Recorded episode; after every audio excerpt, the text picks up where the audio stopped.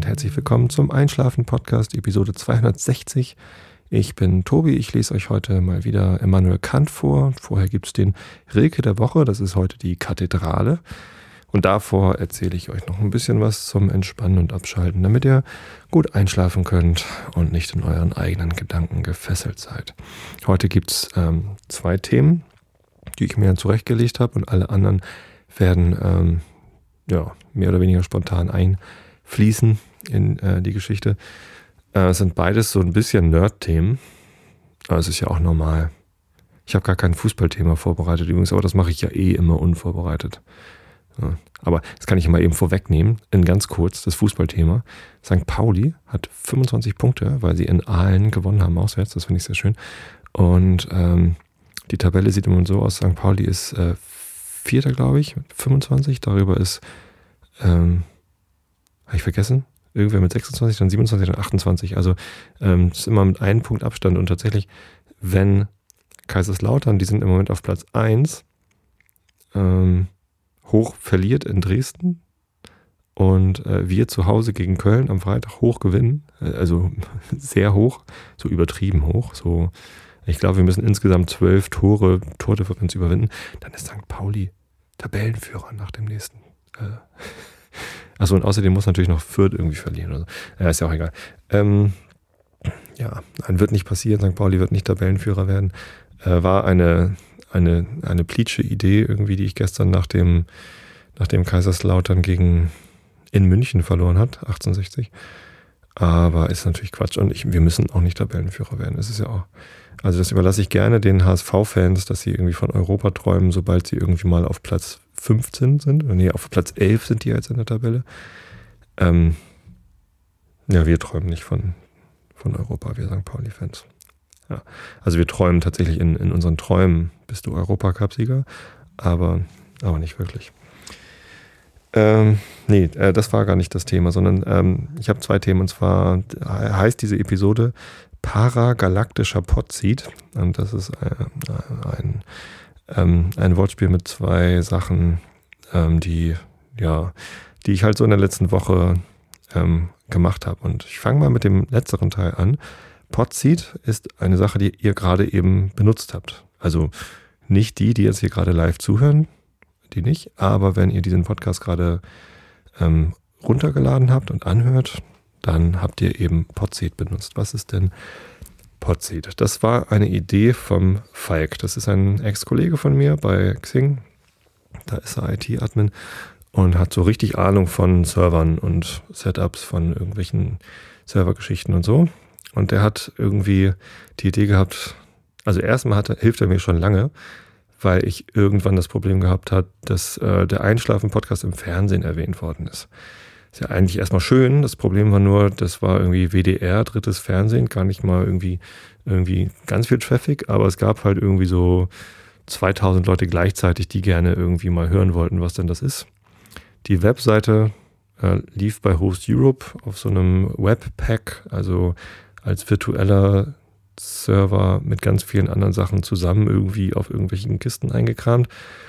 Und ja, es war halt äh, ganz schnell down. Also die Dateien konnten nicht mehr runtergeladen werden. Ich glaube sogar die Webseiten wurden noch ausgeliefert, aber die Dateien konnten nicht mehr runtergeladen werden. Das heißt auch über die Webseite konnte man nichts mehr abspielen.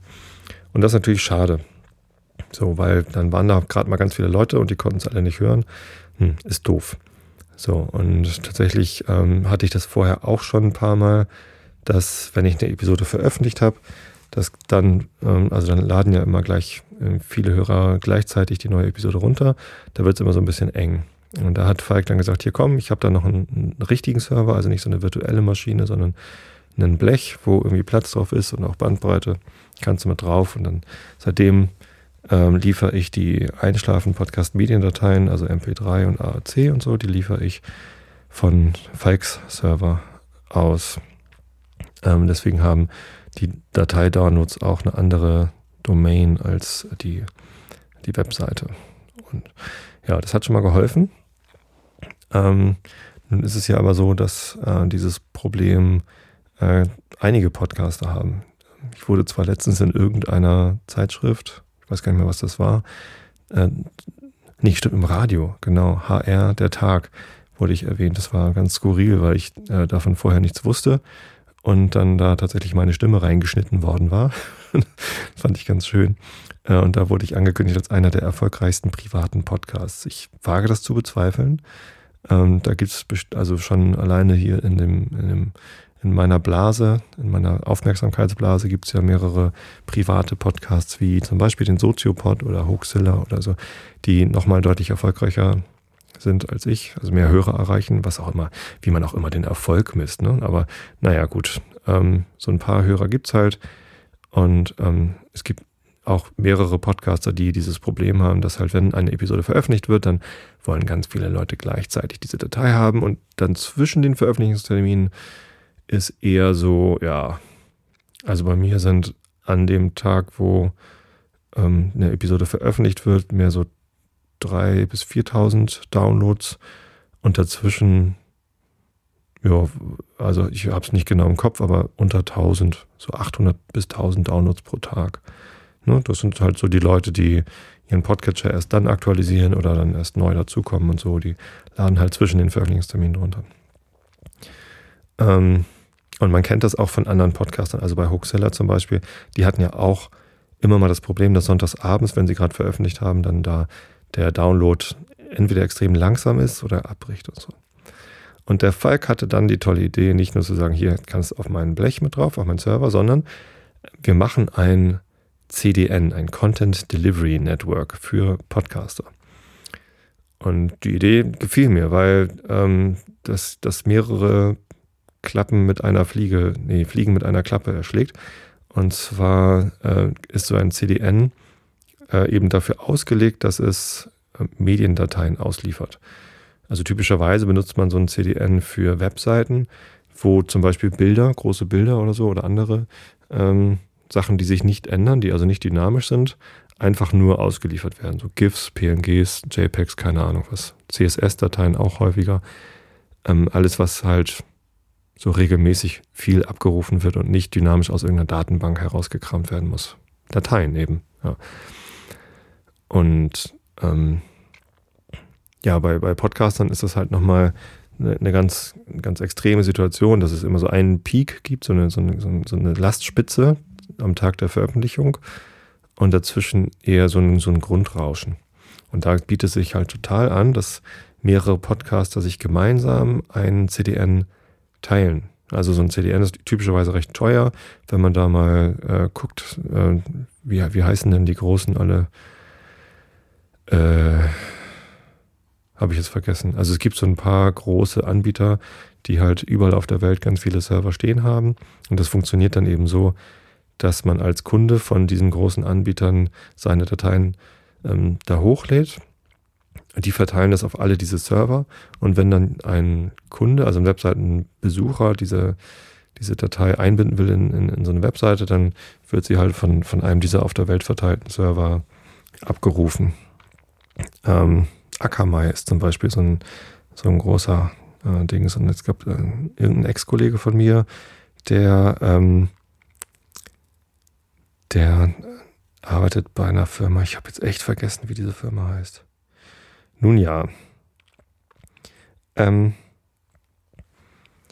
also, Ziel ist von, von Podseed, so hat äh, Falk das Projekt genannt, ich finde den Namen übrigens total super, dass wir ähm, Mediendateien von Podcastern ausliefern können über, über HTTP. Das ist an dieser Stelle äh, wichtig, damit eben alle Clients, die es da so gibt draußen in der Welt, äh, auch davon was haben. Ne? Natürlich könnte man jetzt sagen, ja, wieso äh, Podlove, nee, BitLove ist doch so ein Projekt, wo man über BitTorrent Dateien ausliefern kann. Und äh, tatsächlich BitTorrent ist ja so ein System, wo tatsächlich alle Clients selber dann auch zum Server werden, sobald sie Teile der Datei haben und so auch große Dateien irgendwie gut ausgeliefert werden können. Ich bin ein BitTorrent-Fan, ich finde das total super.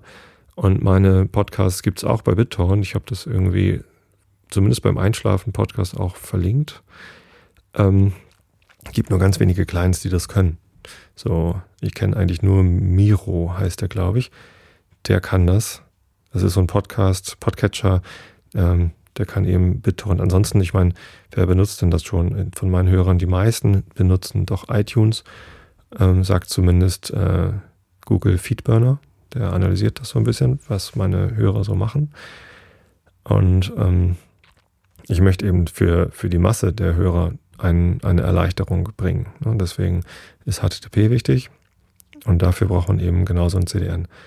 Also Akamai ist teuer, beziehungsweise kostet halt Geld, ist zu teuer für uns. Und Falk ist auf die Idee gekommen, hey komm, wir nehmen uns einfach ähm, zwei, drei Server, die irgendwo verteilt stehen, in, an verschiedenen Orten. Ähm, wir konzentrieren uns erstmal auf den deutschsprachigen Bereich, also Deutschland wäre ganz gut, und ähm, setzen da ein eigenes CDN auf. Er hat dann äh, was Kleines programmiert, das halt, ähm, also einen Empfangsserver, der für mich als Podcaster bereitsteht, wo ich per FTP ganz normal meine Daten hochlade, beziehungsweise auch Phonic macht das ja für mich. Da habe ich jetzt einfach die entsprechenden Podseed-Sachen eingetragen. Ähm, und dieser Empfangsserver verteilt das dann auf die verschiedenen Server. Das sind im Moment drei Stück. Und wenn ihr diese Datei jetzt runtergeladen habt, die EP, also Einschlafen Podcast 260 Datei, dann habt ihr sie von einem dieser drei Server sind es im Moment äh, von Podseed runtergeladen. Die sind übrigens alle drei gesponsert. Falk kannte da noch ein paar Leute, die bei so Hosting-Firmen arbeiten. Und ähm, die haben gesagt, ja, nö, ähm, wir haben hier noch ein bisschen Bandbreite und die würden wir gerne sponsern. Ähm, das macht es natürlich noch leichter, weil uns dieses CDN dadurch nicht mal was kostet. Ähm, das heißt, es ist eine, eine, ganz tolle Technologie. Ähm, ist jetzt noch viel sicherer, dass äh, alle meine Podcast-Dateien immer erreichbar sind und auch Lastspitzen bei Veröffentlichungen werden locker abgefangen. Und wir können auch noch weitere Podcaster mit dazu nehmen. Ähm, das heißt, wenn ihr Podcaster seid und Lust habt, auch eure Dateien über ein Content Delivery Network auszuliefern äh, und äh, vielleicht sogar schon euer System getrennt hat, dass ihr quasi einen Publisher habt, wie den Podlove Publisher auf einem WordPress oder irgendwas anderes und ähm, die Mediendateien von irgendwo anders ausliefert, dann meldet euch einfach bei ähm, uns. Also Falk und ich sind da erreichbar. Kontakt at wäre eine, eine Adresse. Ähm, also podseed.org ist sowieso die Webseite, da könnt ihr es alles nochmal nachlesen. Da sind natürlich auch unten die, ähm, die Sponsoren verlinkt. Ich sage nochmal eben, wie sie heißen, sobald ich sie hier sehe. scroll, scroll, scroll. T-Mix und Freemax. Das sind die beiden Sponsoren, die wir. Oh, guck mal, der Falk hat da eine, eine Statistik verlinkt. Habe ich noch gar nicht gesehen. Podseed, Total Traffic. Da kann man so sehen, wie die Bandbreite ist, die wir äh, nutzen. Guck mal, letzte Woche Mittwoch war, haben wir es eingeschaltet und ein bisschen getestet. Da warten wir nochmal so 60 Mbit. Und ähm, dann haben wir irgendwann den Einschlafen-Podcast draufgeworfen. Nachts ist dann immer so ein bisschen mehr los. Da geht es dann bis zu 18 Mbit Bandbreite, die genutzt wird. Und ja, tagsüber eher wenig. Genau. So, da ist also noch ein bisschen Platz. Ähm, wenn ihr Lust habt mitzumachen, dann meldet euch bei uns, dann können wir euch damit mit raufnehmen und eure Dateien werden dann auch schnell und zuverlässig und auch bei Lastspitzen äh, gut ausgeliefert. Ich finde die Idee total super. Vielen Dank, Falk, dass du dich ähm, darum gekümmert hast, das zu machen und ähm, überhaupt die Idee hattest. Ja, das, das, wird noch, das wird noch richtig gut, glaube ich. Eine tolle Idee. Podseed. Und ihr benutzt das jetzt alle, ohne überhaupt was dafür tun zu müssen, weil alle Einschlafen-Podcast-Dateien werden halt einfach davon ausgeliefert. Ja. Falls ihr irgendwann jetzt mal Probleme habt mit Downloads von Einschlafen-Podcast oder Pappkameradendateien, dann meldet euch bei mir. Und dann kriegen wir das auch wieder in den Griff. Aber im Moment ähm, wüsste ich nicht, ist eigentlich alles gut.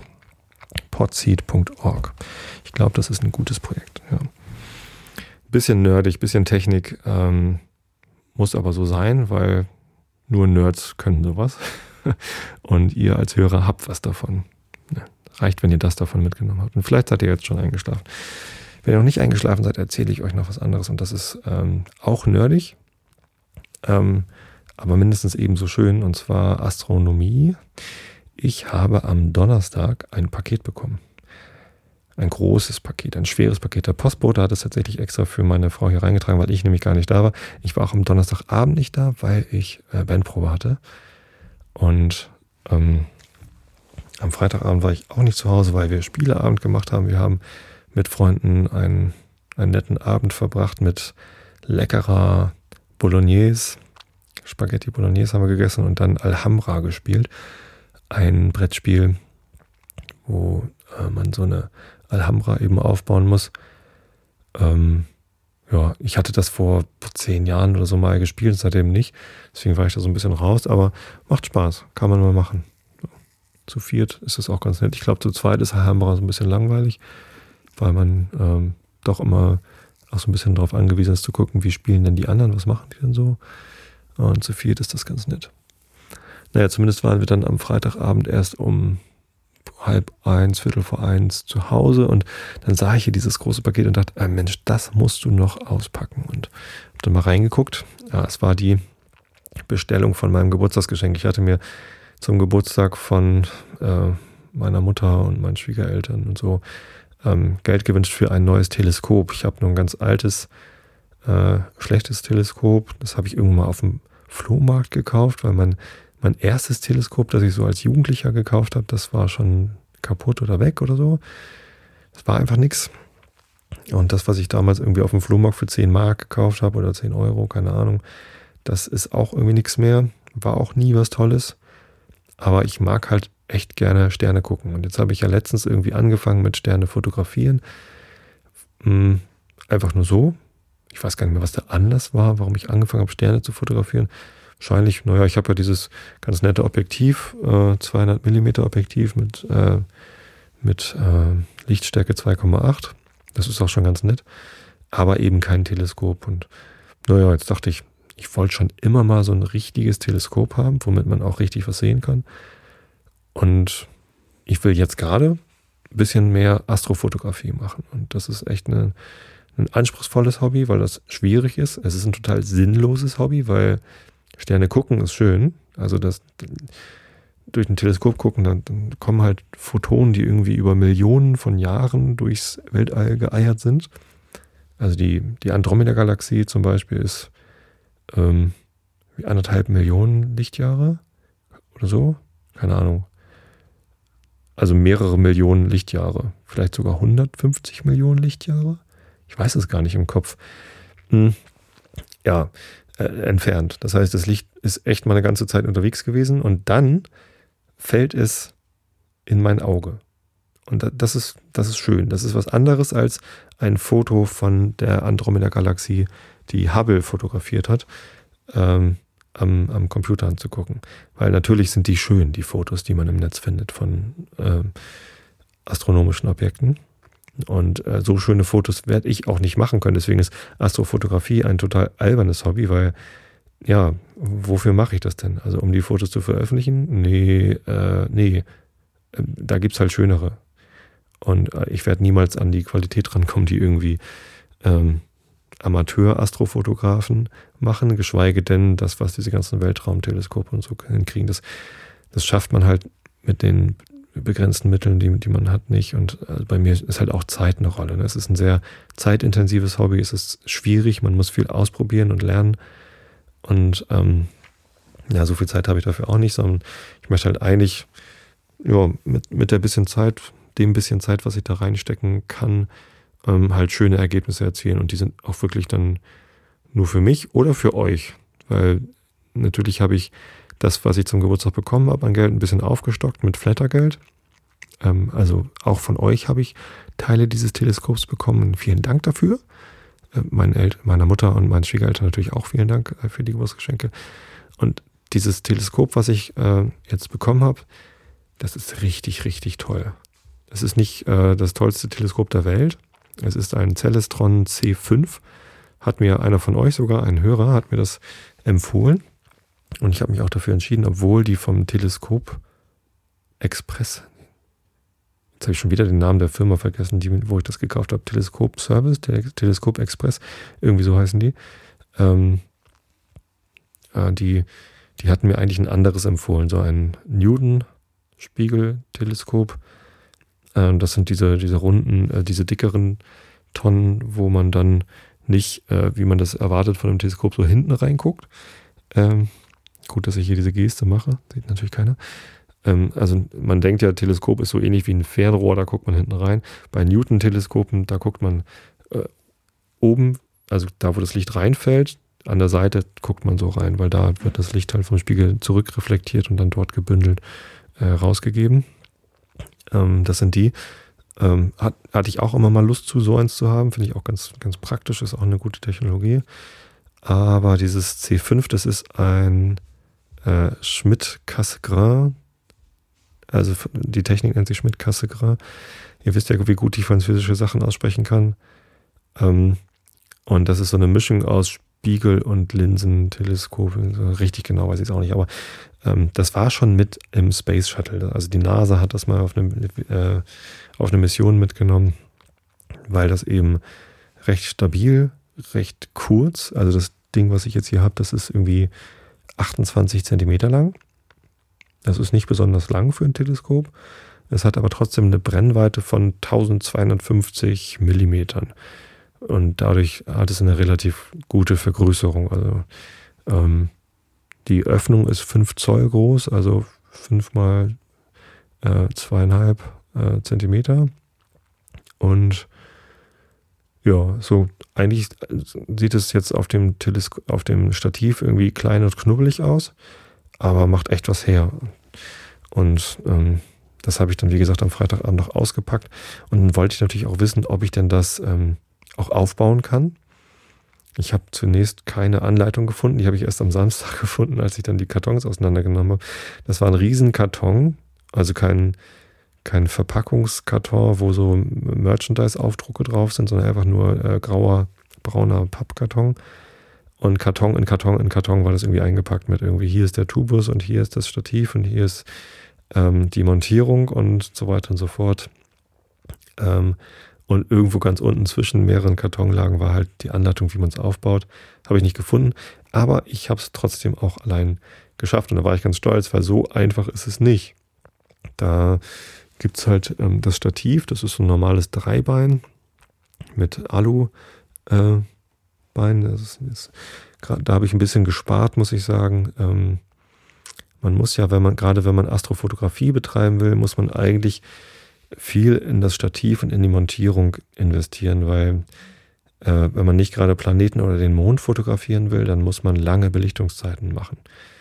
Wenn man ein normales Foto macht, dann hat man so Belichtungszeiten von einer 125. Sekunde oder einer 500. Sekunde, wenn es sehr hell ist oder irgendwie maximal, sagt man immer, soll die Belichtungszeit umgekehrt äh, proportional zur, ähm, zur Brennweite sein bei einer normalen ISO-Zahl. Also wenn ich mit einem 50 mm Brennweiten Objektiv fotografiere, dann kann ich eine 50. Sekunde belichten, ähm, ohne dass es verwackelt. So, jetzt habe ich hier ähm, eine 1250 mm Brennweite, das heißt, ich kann höchstens eine, eine 1250. Sekunde belichten, ohne dass es, äh, dass es verwackelt. Ähm, in der Hand, ohne Stativ übrigens. Äh, nur ähm, da kommt dann nicht genug Licht rein. Also da, da kann man halt kein Foto von Sternen machen. Äh, das, man muss länger belichten und dann kommt halt die Erddrehung ins Spiel. Die Erde dreht sich, wie ihr alle wisst. Ähm, und dadurch scheint es so, dass die Sterne am Himmel äh, wandern genauso wie der Mond und die Sonne. Das, die, die bewegen sich ja nicht wirklich über den Himmel. Ich wusste, weiß nicht, ob ihr es schon wisst, aber äh, das äh, sieht nur so aus, weil sich eben die Erde um sich selbst dreht. Da gibt es so eine Erdachse vom Nordpol zum Südpol und da dreht sich die Erde und deswegen sieht das alles so aus, als ob das da über den Himmel rüber wandert von Osten nach Westen. Und diese Bewegung, die muss man ausgleichen, wenn man Sterne fotografieren will mit langer Belichtungszeit. Das heißt, wenn man so eine 10 Sekunden, 20 Sekunden Belichtung von irgendeinem Stern oder von der Andromeda-Galaxie, die ich, die ich so toll finde, bin großer Fan von. Ähm, bin quasi ein Andromeda-Galaxie-Fan. Ähm, dann, dann muss man halt eine, ein Stativ haben, wo oben eine Montierung drauf ist, äh, die äh, automatisch mitfährt. Also wo quasi während der Belichtung ein kleiner Motor ähm, das, das Teleskop mitdreht mit der Erdrotation. Und das heißt ähm, parallaktische Montierung. Also das ist so da schraubt man nicht einfach das Teleskop oben auf das Stativ drauf, sondern auf dem Stativ ist eine Montierung, die sich um mehrere Achsen drehen lässt. Und ähm, an der einen Achse, da kann man halt so einen, ähm, so einen Motor dran schrauben. Ja, mehrere Achsen. Eigentlich sind es natürlich zwei, aber ähm, ganz unten ist natürlich auch nochmal die, die Achse, die dann aber nicht gedreht wird, sondern die richtet man einfach auf den Nordpol aus. Das heißt, erstmal muss man gucken, wo ist der Norden. Nachts kann man das auf der Nordhalbkugel ganz gut sehen mit dem Polarstern. Ähm, da ist halt Norden. Den findet man ja relativ einfach, wenn man irgendwie großer Bär, kleiner Bär, die ganzen Geschichten kennt. Und ähm, die Achse ist dann eben fest und die muss auch geneigt sein. Das heißt, ähm, im Prinzip bildet man mit dieser, mit dieser ersten Achse, die auf das äh, Stativ draufgeschraubt ist, die Erdachse nach. Muss genauso ausgerichtet sein, muss auch genauso geneigt sein. Muss eigentlich genau auf den Polarstern muss das Ding zeigen. Und dann ähm, ist da drauf halt die erste Achse, die sich drehen kann. Das ist die. Oh, jetzt habe ich den Fachbegriff dafür vergessen. Das liegt da hinten auf dem Zettel. Na, ist ja auch egal. Also die Deklination und die Rek irgendwas. Nicht rektal. Wobei, wenn man sich rektal auf das Stativ setzt dann, äh, und dann rotiert, dann ist das genau die Achse, die ich meine. Ähm, ja, und dann gibt es halt noch die, die Deklination und die äh, macht halt nochmal quasi die, die horizontale ähm, Ausrichtung, nee, die, die vertikale Ausrichtung des, des Teleskops dann zu dieser ganzen Geschichte. So, und an die, an die erste Achse kommt der Motor dran. Ja, ist alles recht kompliziert, äh, aber letztendlich beim Zusammenschrauben ging es dann doch. Ich habe jetzt auch zum ersten Mal so ein Teleskop gehabt, äh, das halt, wo Stativ und äh, Teleskop getrennt voneinander kam. Und da musste ich auch erstmal gucken, okay, wie mache ich denn das jetzt? Wie kriege ich denn dieses Teleskop jetzt an die Montierung dran? Das hat so einen EQ2-Adapter, hat nichts mit EverQuest zu tun, sondern äh, heißt halt einfach EQ2. Und dafür war zum Glück beim Stativ eine Kameramontierung dabei mit so einem Viertelzoll Gewinde, also eine, eine ganz normale ähm, Fotokamera kann man da auch draufschreiben, schrauben. Die haben ja alle unten so ein kleines Gewinde. Kannst du auch drauf machen, dann, kannst, äh, dann kann ich das gleiche Stativ eben auch mit dieser Montierung äh, für Fotos benutzen, ähm, die eben nicht unbedingt den Sternenhimmel fotografieren. Dann kann ich einfach das ganze Ding aufrecht hinstellen und kann eben das als Fotostativ benutzen. Ist dann auch recht schwer. Ne? Stative müssen ja schwer sein, damit nichts wackelt, wenn irgendwas auslöst. Ähm, naja, es gibt diese Stative von bis und ich habe von gekauft. Ähm, es nennt sich sogar Reisemontierung, weil es so schön transportabel ist, angeblich, also so leicht. Das Ding wiegt auch schon irgendwie 10 Kilo oder, oder 7 Kilo oder keine Ahnung. Das ist halt groß und schwer. Aber die, die Profis oder, oder zumindest ambitioniertere ähm, Sternenfotografen als ich, die geben halt 800 Euro für was aus, was irgendwie nochmal dann doppelt so schwer ist und noch genauer ist und es gibt diese jetzt auch mit Go-To-Montierung. Das bedeutet, man gibt an einem kleinen Computer einfach M31 ein. Das ist die Messier-Nummer von der Andromeda-Galaxie zum Beispiel. Und dann sind da irgendwie 600.000 Objekte drin gespeichert in dem Gerät und der weiß halt anhand der äh, Position, wo man ist, die muss man einmal eingeben, hier meine, meine GPS-Koordinaten und der genauen Uhrzeit und Datum weiß er halt, äh, wie ist der Sternenhimmel gerade aufgebaut und wo ist dieses Objekt und wie muss ich jetzt, da sind dann zwei Motoren drin, äh, wie muss ich jetzt das ähm, Teleskop ausrichten, um genau das zu finden und zack, hat man dann das Ding im Visier. Das ist natürlich ganz toll. Ähm, Brauche ich nicht. Ich kriege ähm, die einfachen Sachen auch so ins Visier und ähm, habe mich dann entschieden, nur nur in Anführungsstrichen 170 Euro für so eine Reisemontierung auszugeben, reicht auch. Also zum Gucken reicht es allemal. Ähm, da kann man, da kann man schon alles mitmachen und dann habe ich halt lieber die irgendwie 370 Euro für das Teleskop ausgegeben.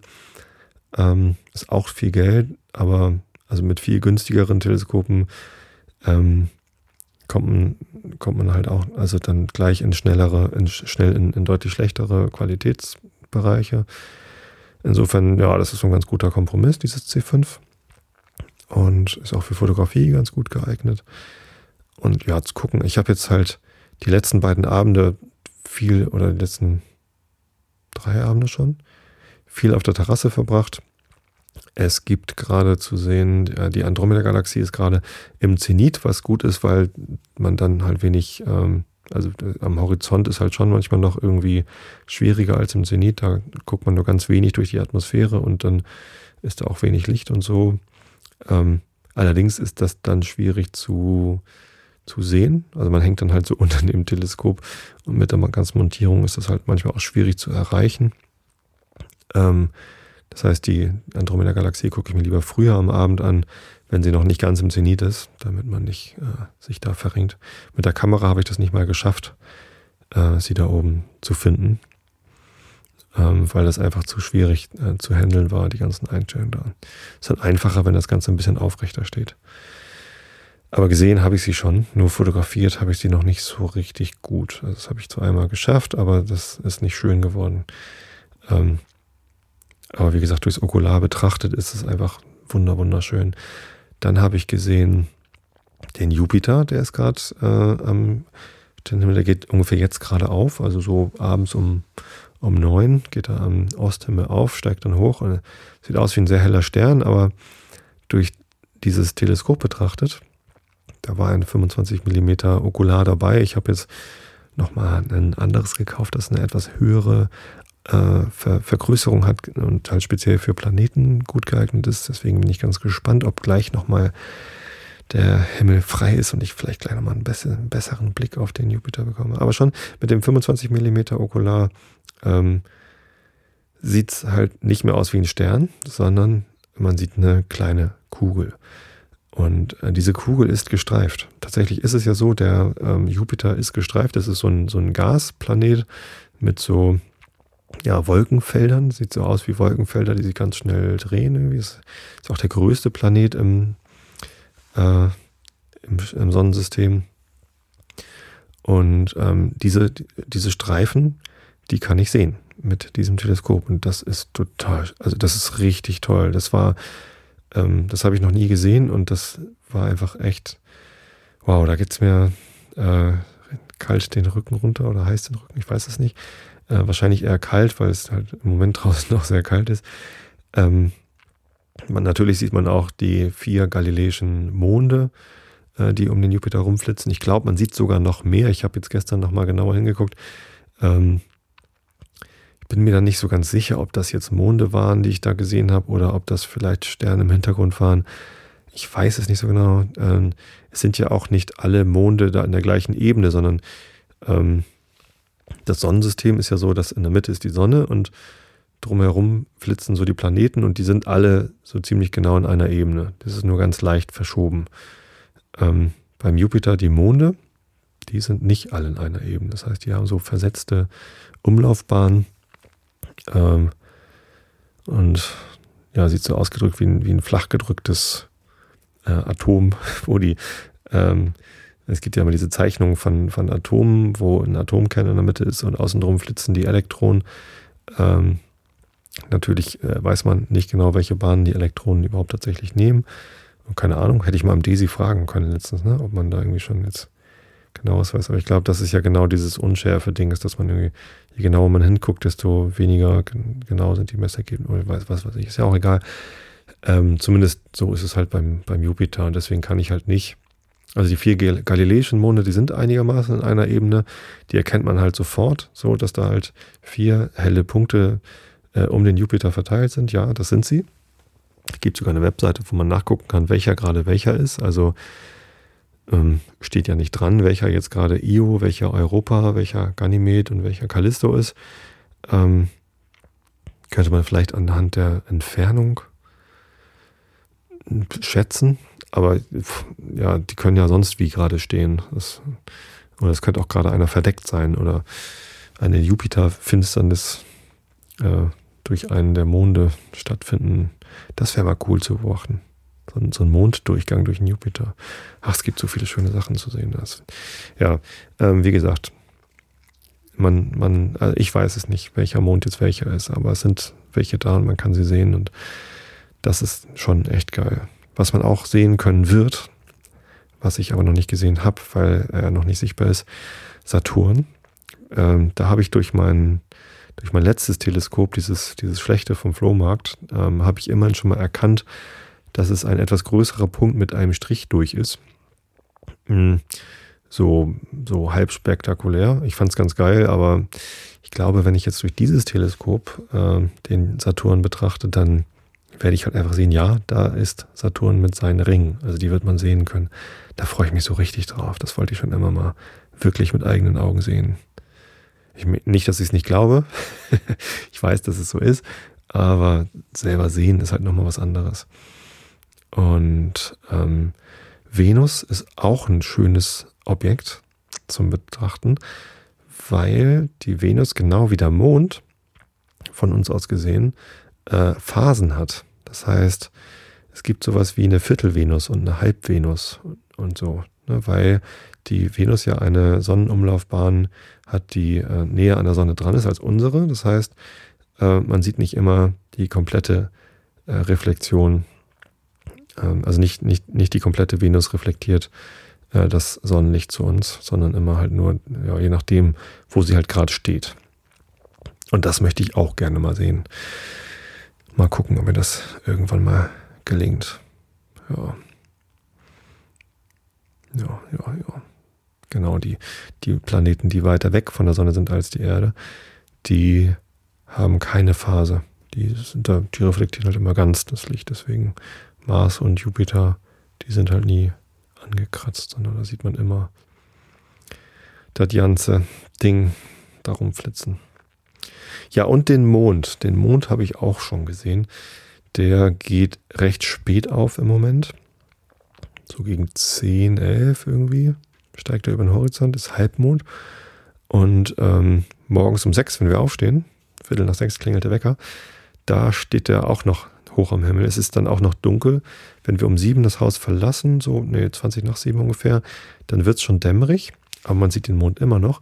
Und die letzten beiden, also gestern und heute, die letzten beiden Tage, habe ich dann einfach mal das Teleskop äh, auf die Terrasse gestellt und kommt, Mädels, äh, wenn wir schnell frühstücken und es schnell fertig machen, können wir noch Mond gucken. Das ist natürlich auch ein Anreiz für die Kinder, sich dann schneller fertig zu machen. Äh, hat auch fast geklappt. und ähm, dann haben wir noch ein bisschen Mond geguckt. Gestern ähm, habe ich leider das Fokussieren ähm, zu spät hingekriegt, und so dass Mareile dann nicht mehr den, den Mond in scharf sehen konnte. Aber äh, wir haben das gesehen, es ist fantastisch. Also was man da an Kraterlandschaften genauestens erkennen kann, ist, ist wirklich toll. Das ist richtig, richtig schön. Und heute habe ich dann erstmal für Mareile das äh, gemacht, dass sie da auch mal richtig schön den Mond sieht. Und allein so die Reaktion von den Kindern. Also Mareile war kurz geflasht und musste dann aber schnell zum Bus laufen und, und war dann halt weg. Aber Lovis habe ich da kaum vom Okular wieder weggekriegt. Die hat da reingeguckt und war so offensichtlich, oh, hat es gar nicht geglaubt und hat sich das genauestens angeguckt, so was sind das alles für Löcher, warum ist der denn so kaputt? Und das kann man ja so gar nicht sehen. Und ähm, das war, das war toll. Es hat mir richtig Spaß gemacht, wie die Kinder da den Mond angucken konnten. Und ähm, als Marai dann heute losgelaufen ist zum, äh, zum Bus, habe ich halt, oder nee, vorher schon, habe ich schnell die Kamera dran geschnallt. Also das ist jetzt bei dem Teleskop so, dass man entweder das Okular äh, dran haben kann oder die Kamera. Wobei ich habe heute nochmal einen Adapter bekommen, mit dem man das, die Kamera auch an das Okular dran machen kann. Also das, wo man durchguckt, ähm, um nochmal äh, eine höhere Vergrößerung zu bekommen ähm, und den Mond fotografiert. Und das war eine Sache von, von fünf Minuten. Ich habe das Ding dran geschraubt, scharf gestellt, mir gedacht, so, naja, ich stelle mal irgendwie ISO ganz runter auf 100, damit es nicht rauscht. Und, oder 125, glaube ich. Und ich äh, fokussiere mal ungefähr so und dann äh, mache ich mal eine 125. Sekunde, also nicht zu lang, weil der Mond ja auch sehr hell ist. Und tatsächlich äh, sind die Bilder relativ schön geworden. Also noch nicht ganz knackscharf.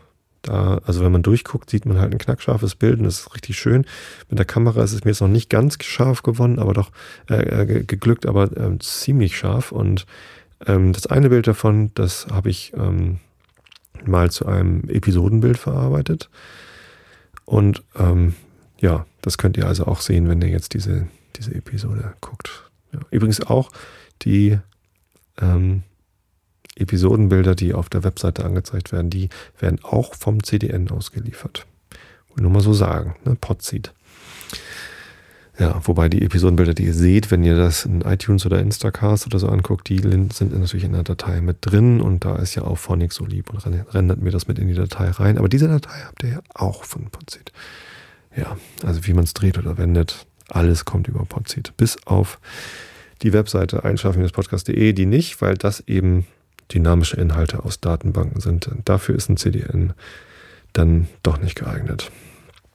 Ja, also ich werde euch weiter belästigen mit meiner parallaktischen äh, Montierung und den Fotos, die ich durch das Teleskop gemacht habe. Vielleicht mache ich ja gleich noch was vom Jupiter. Ähm, das paragalaktische Podseed äh, wird euch jetzt auf Dauer beglücken und einfach auch gar keine weitere Rolle für euch spielen, außer dass einfach immer alles geht.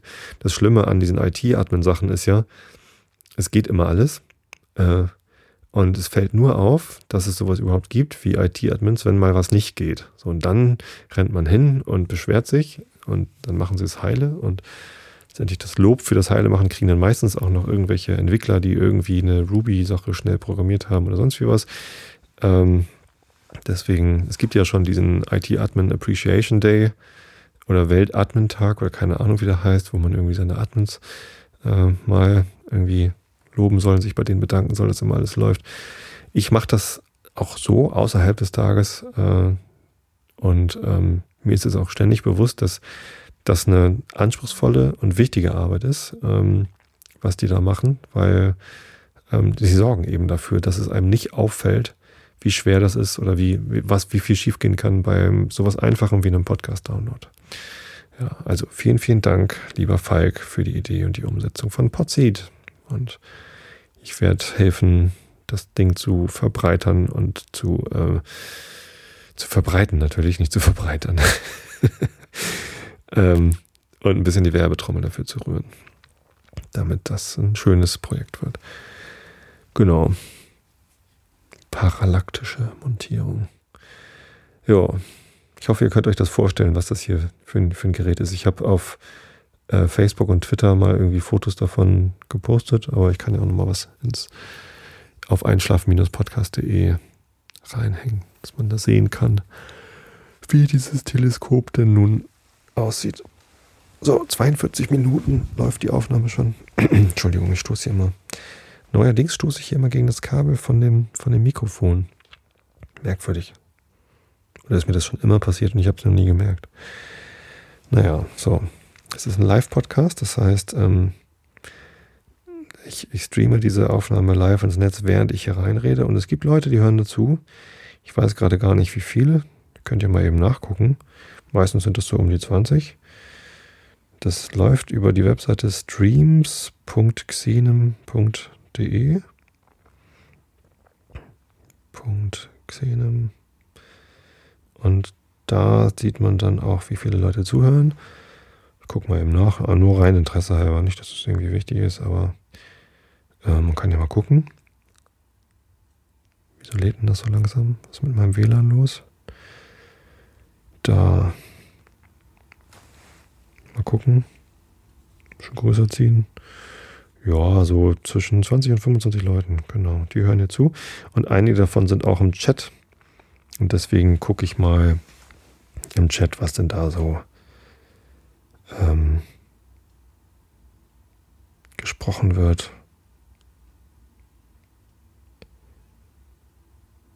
Wie ist das mit Trittschall und darf man atmen? Jetzt habe ich überhaupt keine Ahnung, wovon die Rede ist. Trittschall? Hm.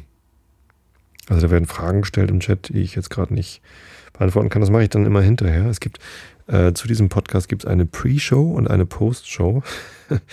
Die Pre-Show ist einfach, ich starte den Stream und rede halt schon mal ein bisschen ins Mikro rein und übe schon mal den Rilke der Woche. Tatsächlich äh, übe ich den. Und ähm, also seit kurzem übe ich den. Ich glaube, die letzten drei Mal habe ich das in der Pre-Show gemacht und, und, und laber so ein bisschen. Ähm, und in der Post-Show, äh, die ist audiotechnisch recht kurz, aber ich bin halt dann immer hinterher noch eine Weile im Chat und in den Shownotes und ähm, heißt es Aftershow, nicht Postshow? Kimonis sagt im Chat gerade Aftershow-Party. Naja, gut. Ähm, kann sein. So, die Frage mit dem Trittschall war für die Teleskopmontierung. Nee, da ist keine äh, Trittschalldämmung drin, sondern die Annahme ist, dass man das Teleskop einfach auf äh, einen, einen sehr festen Untergrund stellt, also zum Beispiel den Erdboden und nicht auf äh, einen Holzfußboden, der, der mitschwingt. Und selbst wenn, dann muss man einfach stillhalten. Also zum Gucken, ja, da, da wackelt halt das Bild dann manchmal, wenn man irgendwie, also ich, ich stelle das Teleskop meistens auf meine Holzterrasse. Wenn man dann auf der Diele, wo gerade das Teleskop draufsteht, irgendwie geht, dann wackelt es halt, ja. Ähm, muss man dann einfach aufpassen, dass man dann, wenn man fotografiert, eben nicht geht. So, dann geht das. Dann, wenn man nicht geht, dann geht's. Äh, Trittschall hat ein, also ja, je nachdem, ne, wenn man das, das Teleskop auf eine, eine, einen flexiblen Untergrund stellt, wie zum Beispiel eine Holzterrasse und dann geht, dann hat das einen sehr starken Einfluss auf die Fotos. Bei der hohen Vergrößerung, bei der langen Brennweite, da reicht ja schon ein, eine ganz leichte Bewegung für einen ganz starken Ausschlag. Und ähm, man darf auf gar keinen Fall während des Fotografierens das Teleskop berühren oder das, das Stativ berühren oder die Kamera berühren, dann ist das Foto sofort in Dutt für immer hin sozusagen. Dann gibt es gleich so Striche. Ja. Aha, also Postshow ist doch richtig, sagt Kimonis. Aftershow hat eine Konnotation. Nun ja, wir können ja auch über den Planeten Uranus sprechen, den ich auch noch nie äh, gesehen oder fotografiert habe.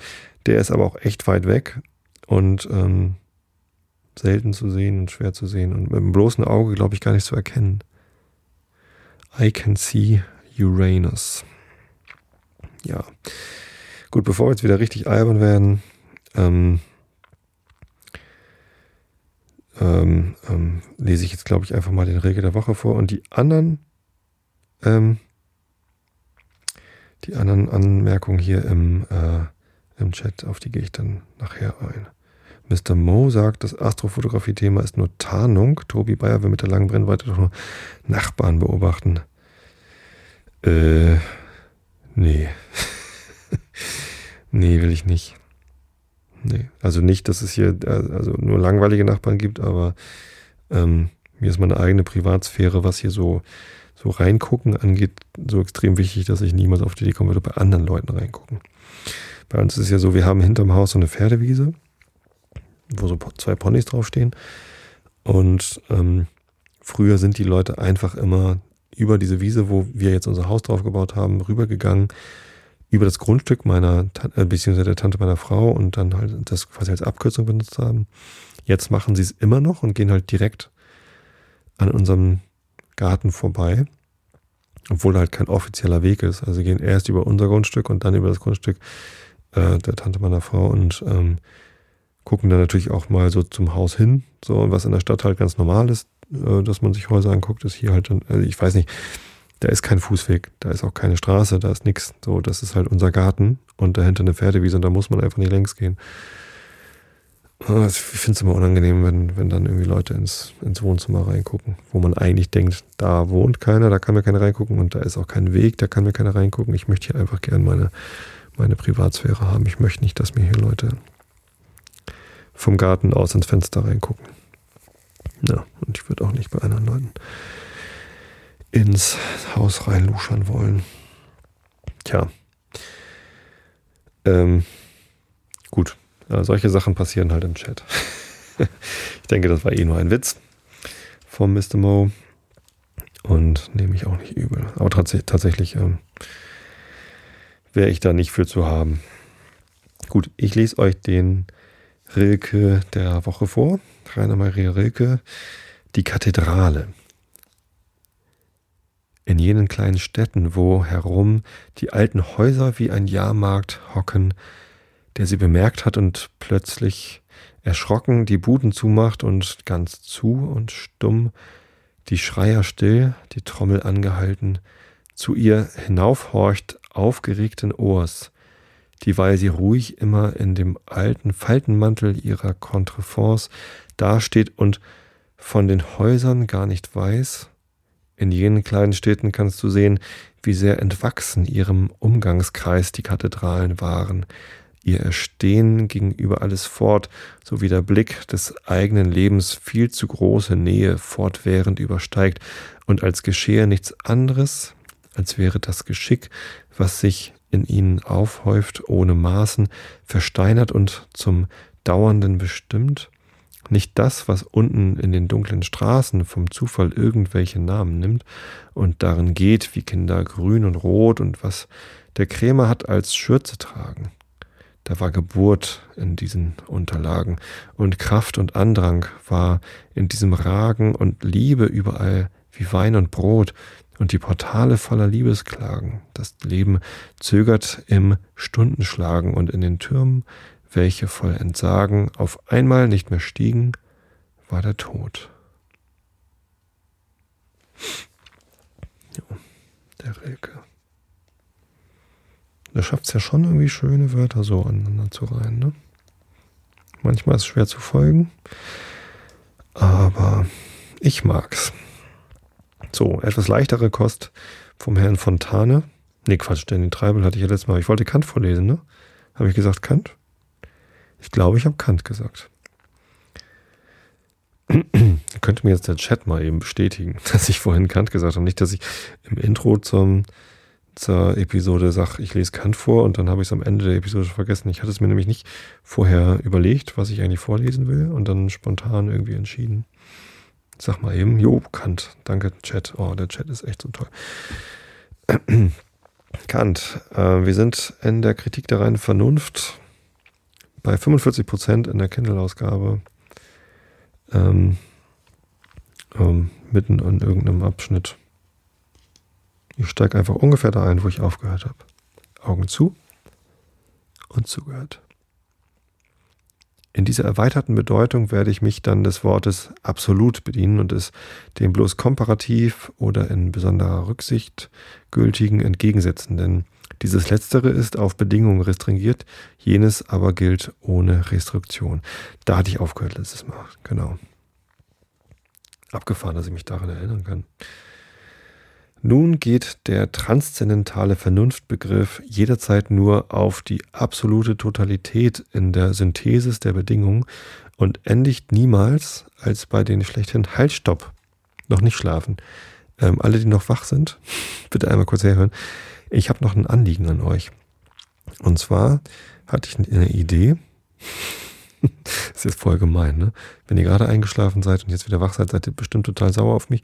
Tut mir leid. Aber ich wollte euch noch was bitten. Und zwar gibt es äh, Leute unter euch, die malen können. Das weiß ich ganz genau. Eine hört gerade hier live zu, das ist die Emi. Die hat schon mal so Hörerkunst ähm, äh, vertwittert. Und ähm, das hat mir richtig gut gefallen. Das, sind, das waren so Manga-Style-Zeichnungen und die waren richtig schön. Das hat mir sehr gut gefallen. Und ich bin letztens drauf gekommen, es gibt ja die Show Notes. Das habe ich ja schon oft erwähnt und gelobt, dass es Leute gibt, die hier beim Livestream zuhören und ähm, mitschreiben. Das ist total super für mich, total wertvoll. Ähm, vielen Dank an dieser Stelle nochmal. Und was ich mich gefragt habe, ist, warum gibt es nicht live Episodenbildmaler. Das wäre geil. Das wäre ein Traum. Ich hätte gerne das so wie zum Beispiel die Esel und Teddy Show, die haben für jede Episode ein eigenes Episodenbild. Die machen sich da ähm, vielleicht nicht die Mühe, aber zumindest die Arbeit, da mal für jede Episode ein eigenes Bild zu machen. Die unterscheiden sich gar nicht großartig. Natürlich ist immer das, das Logo da irgendwie mit drin und so, aber es ist immer so ein bisschen individuell. Und das finde ich schön, weil dann im Podcatcher ähm, diese Episodenbilder auch dargestellt werden. Das macht es halt so ein bisschen vielfältiger. Und zum Beispiel auch in einem YouTube-Kanal vom Einschlafen-Podcast, da sieht man halt immer nur, also wenn ich dann mal so Kapitelmarkenbilder habe, dann sieht man die da mal. Aber ansonsten sieht man halt immer das Schaf auf orangenem Hintergrund. Und ich würde mir halt wünschen, dass da ein bisschen Variation reinkommt. Ähm, deswegen habe ich ja heute auch das Mondfoto genommen und das Schaf reingesetzt und das als Episodenbild genommen. Ich würde mir total wünschen, dass ich das für jede Episode hinbekomme, da ein eigenes Episodenbild zu machen. Ich selber bin aber grafisch nicht so begabt und es wäre halt für mich richtig viel Arbeit. Und wenn es da von euch was gäbe, dass ihr irgendwie mir da Bilder malt, die müssen ja auch gar nicht unbedingt zur Episode passen, wäre natürlich toll. Aber naja, also ich kann ja nicht erwarten, dass Grafiker dann auch immer hier live zuhören und dann währenddessen malen. Ähm, aber wenn ihr dazu Lust habt, mir da Bilder zu schicken, Grafiken zu machen, das wäre ein Traum. Das wäre richtig, richtig toll. Ich würde mich freuen, ich glaube, die Hörer würden sich auch freuen, wenn da ein bisschen mehr Abwechslung reinkommt, als immer nur das Logo. Ich, ich mag das Logo total gern, ich liebe das. Äh, das Schuch, das Schafbuch. Ähm, vorhin die Idee gehabt. Emi hat nochmal gefragt, wie es denn eigentlich heißt. Man könnte es das Schnuffelschuch nennen, so im Sinne von Schnuffeltuch, Schafbuch. Ähm, und dann brauche ich nochmal jemanden, der mir dazu ein Schnuffeltuch bastelt. Äh, aus Stoff. Ja, das macht dann meine Tochter. Die, die muss mir dann mal sowas äh, nähen. Nein. Also wenn ihr euch da berufen fühlt, wenn ihr Lust zu habt, ne? wink wink, meldet euch bei mir, kommt hier in den Live-Chat, schreibt mir eine E-Mail ähm, oder schickt mir einfach so Bilder zu. Würde ich mich total freuen. Ja, das wollte ich noch loswerden. Entschuldigung. Äh, jetzt dürft ihr euch auf Kant konzentrieren und einschlafen und euch vielleicht irgendwelche Bilder vorstellen. Vielleicht träumt ihr vom Mond vom Schaf. So, Augen zu und zugehört. Nun geht der transzendentale Vernunftbegriff jederzeit nur auf die absolute Totalität in der Synthesis der Bedingungen und endigt niemals als bei den schlechthin, das heißt in jeder Beziehung unbedingten, denn die reine Vernunft überlässt alles dem Verstande, der sich zunächst auf die Gegenstände der Anschauung oder vielmehr deren Synthesis in der Einbildungskraft bezieht. Jene behält sich allein die absolute Totalität im Gebrauche der Verstandesbegriffe vor und sucht die synthetische Einheit, welche in der Kategorie gedacht wird, bis zum schlechthin Unbedingten hinauszuführen. Man kann daher diese, die Vernunfteinheit der Erscheinung sowie jene, welche die Kategorie ausdrückt, Verstandeseinheiten nennen. So bezieht sich demnach die Vernunft nur auf den Verstandesgebrauch, und zwar nicht, sofern dieser den Grund möglicher Erfahrung enthält, denn die absolute Totalität der Bedingung ist kein in erster Erfahrung brauchbarer Begriff, weil keine Erfahrung unbedingt ist, sondern um ihnen die Richtung auf eine gewisse Einheit vorzuschreiben, von der der Verstand keinen Begriff hat und die darauf hinausgeht, alle Verstandeshandlungen in Ansehung eines jeden Gegenstandes in ein absolutes Ganzes zusammenzufassen. Daher ist der objektive Be äh, Gebrauch der reinen Vernunftbegriffe jederzeit transzendent, indessen dass der von den reinen Verstandesbegriffen seiner Natur nach jederzeit immanent sein muss, indem er sich bloß auf mögliche Erfahrung einschränkt. Ich verstehe unter der Idee einer äh, einen notwendigen Vernunftbegriff, dem kein kongruierender Gegenstand in den Sinnen gegeben werden kann. Also sind unsere jetzt erwogenen reinen Vernunftbegriffe transzendentale Ideen. Sie sind Begriffe der reinen Vernunft, denn sie betrachten alles Erfahrungserkenntnis als bestimmt durch eine absolute Totalität der Bedingungen. Sie sind nicht willkürlich erdichtet, sondern durch die Natur der Vernunft selbst aufgegeben und beziehen sich daher notwendigerweise auf den ganzen Verstandesgebrauch. Sie sind endlich transzendent und übersteigen die Grenze aller Erfahrung, in welcher also niemals ein Gegenstand vorkommen kann, der der transzendentalen Idee adäquat wäre. Wenn man eine Idee nennt, so sagt man dem Objekt nach, als von einem Gegenstande des reinen Verstandes, sehr viel. Dem Subjekte nach aber, das heißt in Ansehung seiner Wirklichkeit unter empirischer Bedingung, eben darum sehr wenig, weil sie als der Begriff eines Maximum in concreto niemals kongruent kann gegeben werden. Weil nun das Letztere im bloß spekulativen Gebrauch der Vernunft eigentlich die ganze Absicht ist und die Annäherung zu einem Begriffe, der aber in der Ausübung doch niemals erreicht wird, ebenso viel ist, als ob der Begriff ganz und gar verfehlt würde, so heißt es von einem der gleichen Begriffe, er ist nur eine Idee. So würde man sagen können, das absolute Ganze aller Erscheinungen ist nur eine Idee, denn da wir dergleichen niemals im Bilde entwerfen können, so bleibt es ein Problem ohne alle Auflösung. Dagegen, weil es im praktischen Gebrauch des Verstandes ganz allein um die Ausübung nach Regeln zu tun ist, so kann die Idee der praktischen Vernunft jederzeit wirklich, ob zwar nur zum Teil in Konkreto gegeben werden, ja, sie ist die unentbehrliche Bedingung jedes praktischen Gebrauchs der Vernunft. Ihre Ausübung ist jederzeit begrenzt und mangelhaft, aber unter nicht bestimmbaren Grenzen, also jederzeit unter dem Einfluss des Begriffs einer absoluten Verständigkeit. Demnach ist die praktische Idee jederzeit höchst fruchtbar und in Ansehung der wirklichen Handlung unumgänglich notwendig. In ihr hat die reine Vernunft sogar Kausalität, das wirklich hervorzubringen, was ihr Begriff enthält.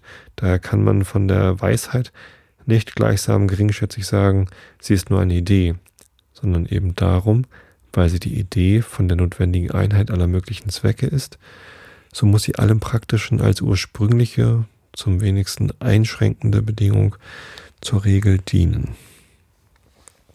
So. So viel dazu. Wisst ihr Bescheid? Ich hoffe, ihr konntet gut schlafen äh, bei dieser Episode. Wenn ihr noch wach seid, dann wünsche ich euch eine gute Nacht. Wenn ihr schon schlaft, wünsche ich euch süße Träume. Wieso binde ich das eigentlich an solche Bedingungen? Also ich wünsche euch auf jeden Fall süße Träume, wenn ihr schlaft und ähm, gute Erholung. Schlafen ist wichtig. Schlafen ist gesund. Ähm, drum nutzt die Zeit und schlaft. Wir hören uns wieder nächste Woche in der nächsten Episode und ähm, ich habe euch alle lieb. Bis dann. Gute Nacht.